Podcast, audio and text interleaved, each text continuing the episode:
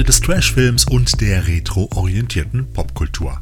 Hier kommt die erste Ausgabe der Trashothek Wochenschau für das Jahr 2023. Naja, leider ein wenig verspätet, aber auch bei mir hat der Jahreswechsel ein wenig ins Kontor gehauen, weshalb ich wie viele andere auch am Neujahrstag irgendwie nicht so richtig in die Pötte gekommen bin, aber jetzt ist ja alles gut. Mein Name ist immer noch Thorsten und ich hoffe, ihr hattet ein paar erholsame Weihnachtstage mit vielen Filmen und Spielzeug unterm Baum oder was ihr euch sonst noch so an Zeug gewünscht habt und natürlich auch einen geilen Rutsch ins neue, hoffentlich bessere Jahr 2023. Um es mal positiv zu formulieren, nie waren die Chancen so gut, etwas Gutes zu tun wie zurzeit oder um es mit Thorsten Sträters Worten zu sagen, im Gemischtwarenladen des zeitgenössischen Glücksbedarfs brennt immer Licht. Oder so ähnlich. Okay, genug der verwirrenden Worte. Jetzt starten wir ins Jahr 2023 und somit auch mit unserem Ausblick auf all das, was euch in den nächsten sieben Tagen in unserem illustren, bunt trashigem Gemischtwaren-Multiversum erwartet. Traditionell gibt es allerdings in der ersten Woche des Jahres immer weniger Veröffentlichungen als im Rest des Jahres, aber ich habe euch trotzdem die ein oder andere VÖ für euch hier auftun können. Alles klar. Hier ist also die Trashothek Wochenschau für die Kalenderwoche 1 vom 2. bis zum 8. Januar 2023. Als Freischaffender bringt er besondere Fähigkeiten mit. Was ist das? Powernap. Im Kino. Ab dem 5. Januar starten zwei Filme, die zwar nicht so ganz dem klassischen Trashothek-Dunstkreis zugerechnet werden können, aber immerhin sehr unterhaltsam sind. In Guy Ritchies Operation Fortune mimt Jason Statham einen MI6-Agenten, der in einem globalen Geheimdienstbündnis von Großbritannien, Australien, Neuseeland, Kanada und den USA einen schwerreichen Waffenhändler, gespielt von Hugh Grant, aufspüren muss, um zu verhindern, dass dieser die Welt mit seinen Hightech-Waffen ins Chaos stürzt. Als Schlüssel soll dabei niemand Geringeres als ein Hollywood-Star dienen, der von Josh Hartnett gespielt wird und so ganz nebenbei auch einer der besten Agenten der Welt sein soll. Also, was liegt an? Etwas ziemlich Fieses wurde gestohlen und darf nicht auf den freien Markt gelangen. Wer ist der Käufer? Greg Simmons. König der Waffenhändler. So viele ernste Gesichter hier oben. Diesen Fisch fängt man nicht mit konventionellen Ködern. Danny Francesco. Greg Simmons Lieblingsfilmstar. Und wie kriegen wir den? Erpressung. Wunderbar. Weitermachen. Wir finden in Operation Fortune einen unterhaltsamen Cast aus Richies Standard-Ensemble vor, das in dieser Agenten-Action-Komödie wahre Spielfreude zeigt und es so richtig knallen lässt. Trotz kleiner Anleihen an Massive Talent könnte Operation Fortune der Agentenfilm des Jahres werden. Würde mich bitte jemand kneifen? Ist das Danny Francesco? Ihr nächstes Projekt? Ich spiele einen mysteriösen Selfmade-Milliardär. Sie beschreiben gerade mich. Seien Sie mein Schatten. Tun Sie, was ich tue. Was immer ich tue, die du. Als zweite Kurzvorstellung über den Tellerrand hätte ich da noch eine rabenschwarze Komödie mit Colin Farrell und Brandon Gleason. Moment mal, werden viele von euch jetzt sagen, äh, Brügge sehen und sterben lief doch schon vor vielen Jahren im Kino und recht habt ihr. Doch die beiden irischen Schauspieler haben sich in The Banshees of Inisherin wieder als verrücktes Paar zusammengefunden. Regie führt hier auch wieder Martin McDonagh, der auch bei dem damaligen Überraschungserfolg aus Brügge schon die inszenatorischen Zügel hielt. Hab ich dir was getan? Dann sag mir, was es war. Ich mag dich einfach nicht mehr. Irland im Jahre 1923. Auf einer abgelegenen Insel an der Westküste sind Colm alias Brandon Gleason und Patrick, na wer wohl, Colin Farrell, schon ein Leben lang miteinander befreundet, als Colm abrupt die Freundschaft beendet. Doch Patrick will das nicht akzeptieren und spricht Colm immer wieder an. Habt ihr euch gezankt? Habt ihr euch gezankt? Haben wir uns gezankt? Habt ihr euch gezankt? Glaub nicht, dass wir uns gezankt haben. Nicht mal eben eine Freundschaft aufkündigen. Das ist langweilig, Siobhan. Er war immer schon langweilig. Er hat den Quatsch bloß gemacht, dass du irgendwie mehr zu dir selbst stehst. Wie geht's, vertanzt? Tanzt mit deinem Hund oder was? Warum bist du hier? Ich wollte bloß die Tür eintreten und dich anscheißen. Trotz Vermittlungsversuchen aus dem Freundeskreis, der Familie und sogar der Polizei eskaliert die Situation. Bald kommt Padraics vielgeliebte Zwergeselin zu Tode und Colms Haus wird angezündet. Die rabenschwarze, makabere Komödie ist zugleich auch eine Allegorie auf den zeitgleich zur Filmhandlung auf dem Festland stattfindenden irischen Bürgerkrieg. Trotz eines gewissen tiefgründigen Anspruchs kommt der Humor hier definitiv nicht zu kurz. The Banshees of Inisherin ab 5. Januar im Kino. Ich habe Folgendes beschlossen. Ich habe eine große Schere daheim. Ich werde jedes Mal, wenn du mich ab jetzt belästigst, zu dieser Schere greifen. Und dann schneide ich mir einen Finger damit ab. Aber ich... Sei still, sei jetzt einfach mal still. Ja, ich wäre lieber still. Auf Scheibe und im Stream. Hier kommen jetzt die wenigen Veröffentlichungen aus der Welt des unterhaltsamen Genre-Kinos für die kommende Woche. The Killer, Someone Deserves to Die. Dieses asiatische Remake von John Wick erscheint nun auch endlich für Sammler im Mediabook und in vier limitierten Covervariationen. Dies ist die Geschichte des Auftragskillers im Ruhestand Ui Kang, der sich für einige Tage um die 17-jährige Tochter einer Bekannten kümmern soll. Doch diese lässt sich prompt auf falsche Bekannte ein und landet in den Fängen eines Prostituiertenringes. Das Mädchen. Pass gut auf sie auf. Stößt dir irgendwas zu? Bist du ein toter Mann?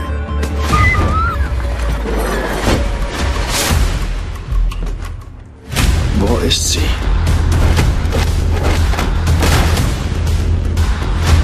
Weißt du, wo sie ist?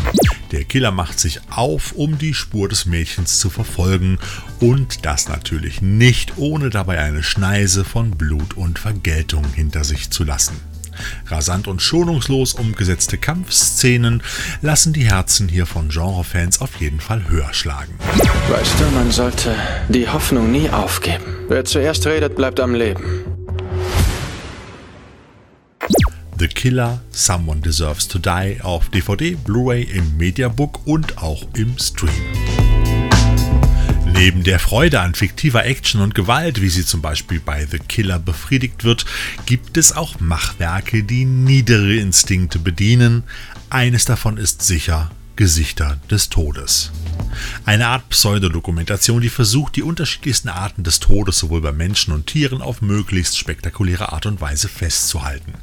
Als Rahmenhandlung dient hier die Präsentation des fiktiven Pathologen Dr. Francis B. Gröss, der dem Zuschauer Videomaterial zum Thema Tod präsentiert. Neben Tierschlachtungen werden Kriegsaufnahmen, Hinrichtungen und Morde behandelt.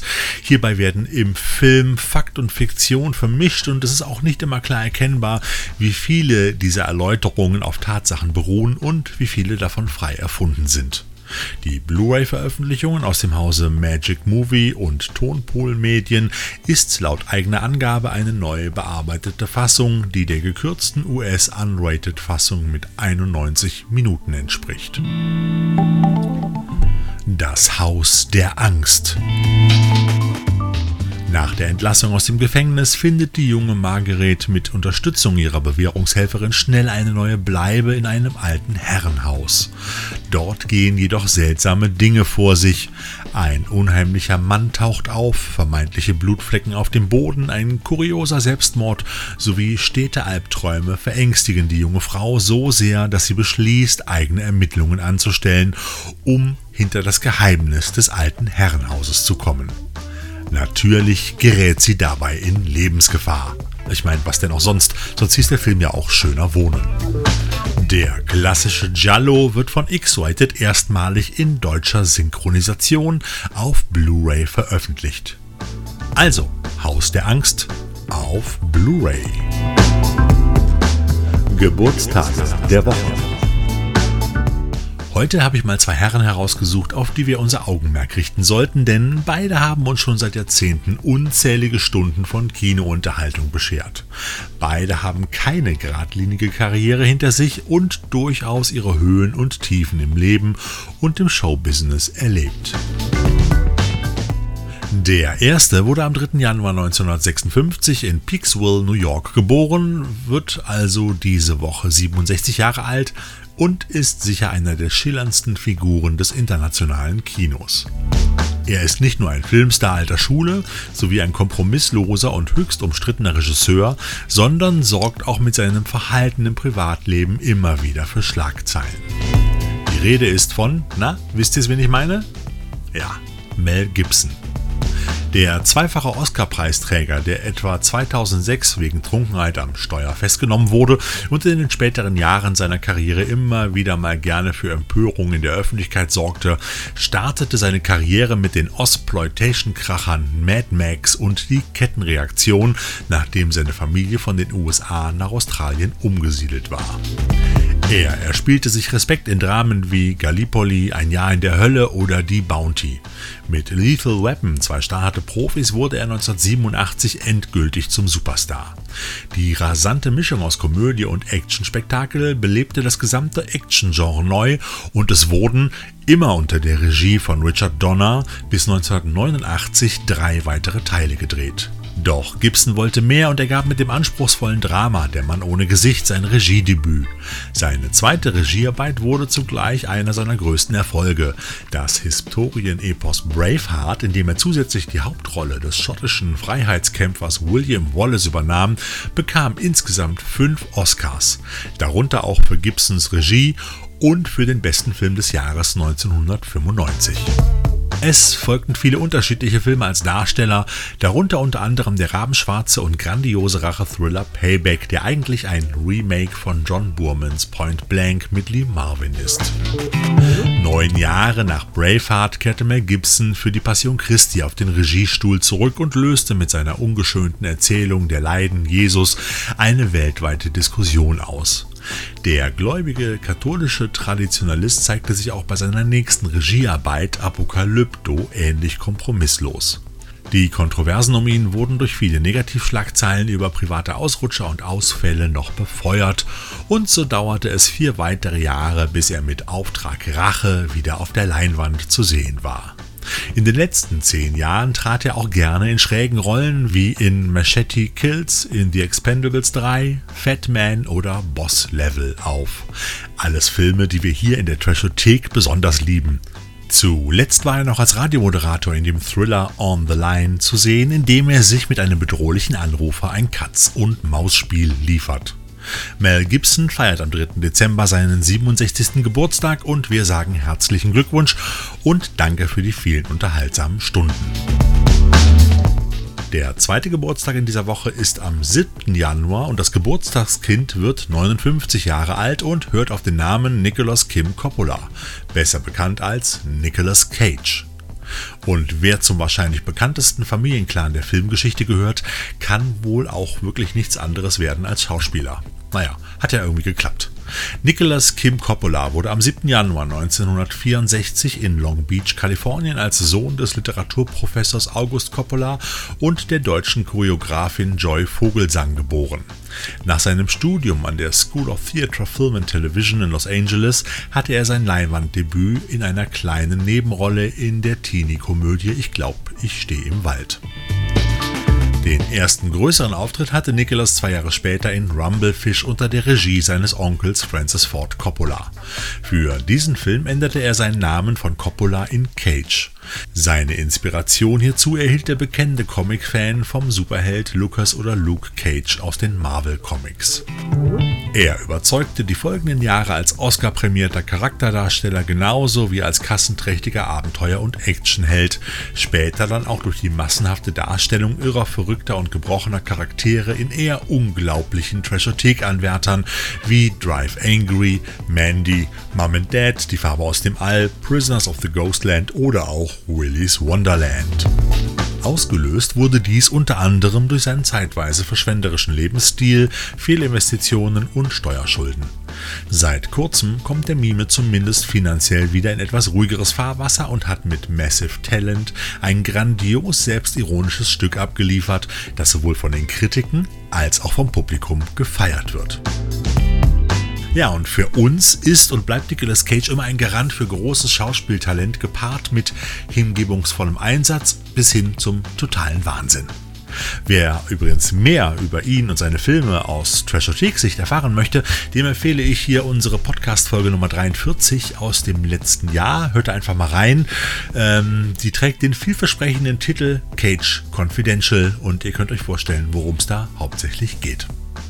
Auch hier schicken wir herzliche Grüße und ein dickes, wirklich dickes Dankeschön für die vielen Stunden unglaublicher und toller Unterhaltung. Gestorben.